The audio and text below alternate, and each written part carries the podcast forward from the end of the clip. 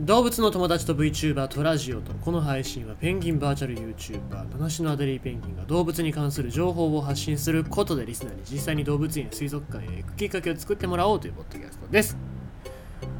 えっとまあまあえー、世の中にはいろいろな研究というものがございましてですねそれが人間の役に立ったりとか役に立たなかったりっていうものがありますよ。でまあ特に日本というのはそういう研究に対してのその意識っていうのが、うん、ちょっと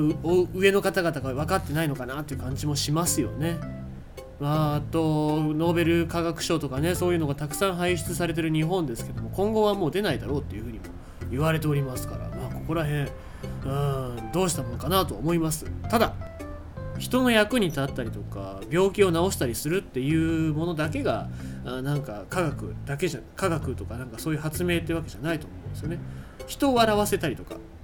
なんか何無駄なもん作ってんだよあははっていう、まあ、そういう空間を作るっていうのもまあ一つの発明だったりとか、えー、思いますしそういう研究だったりイグ・ノーベル賞なんかかなりそういうのが多いですけどもうんなんかそういうのもねえー、僕はちゃんと科学だったりとかそういう評価っていうのをしてほしいななんて思いますよ。そうじゃないとね世の中面白くないですから。はい。まあそんな研究の一つのお話をしていこうと思います。南極の熱い氷の下はアザラシの観察にお任せ。7頭からデータ回収。えこれ極地研究所と北海道大学の研究らしいです。アザラシが南極の、えー、海洋観測に一役買っている。国立極地研究所と北海道大学の研究グループはベッテルアザラシに観測機を、え取り付けて調査。その結果氷が厚く張り出し、え船での観測が難しい海域のデータが得られ大型生物が生息しやすい環境が明らかになった。動物に観測機器をつけて行動や生態を、え、探索させるバイオロギングは世界各地で行われ南極ではペンギンやアザラシなどによる研究成果が数多く報告されている近年は水温や塩分など海洋環境を測る手段としても注目されているというところでございます。まあ、バイオロギング皆様もご存知の方もいるんじゃないでしょうか。頭の上だったり背中にそういう GPS だったり、えー、下手をするとカメラなんかもね載せたりしてそんで沈めるじゃないや、えーと、沈んでってもらって海の中入ってもらってどういう行動してるんだいお前たちはっていうところで各動物に、えー、人間の研究のお手伝いをしてもらおうというのは強制的にやらせてるわけですけども、えー、してもらってるわけでございます。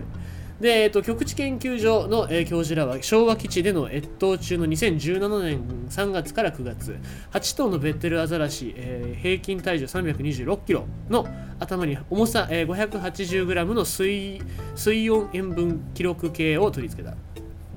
アザラシが海面に出た時に衛星通信でデータが届く仕組みで7頭からのデータを回収、えー、基地周辺から最長で633キロ離れた海域まで移動した記録や最新、えー、750メートル潜った記録も取れた。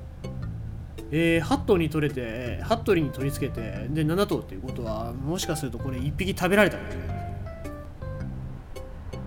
で、えーと、データを分析すると、えー、同年の秋、えー、3月から4月から冬にかけて、えー、外洋の海洋表層から暖かい海水が、えー、大陸沿岸へ流れ込み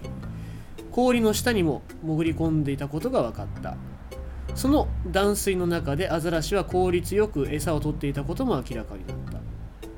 た外洋の表層には、えー、南極オキアミなど餌となる生物が多い。海水とともに流れ込んで沿岸の生物生産力を高めているのだろうと説明する。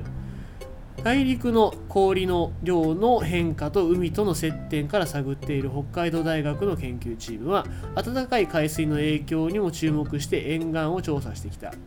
でここの教授はアザラシは船では観測できなかった時期や厚い氷の下まで広範囲にデータを取ってきてくれたのが興味深いと話した。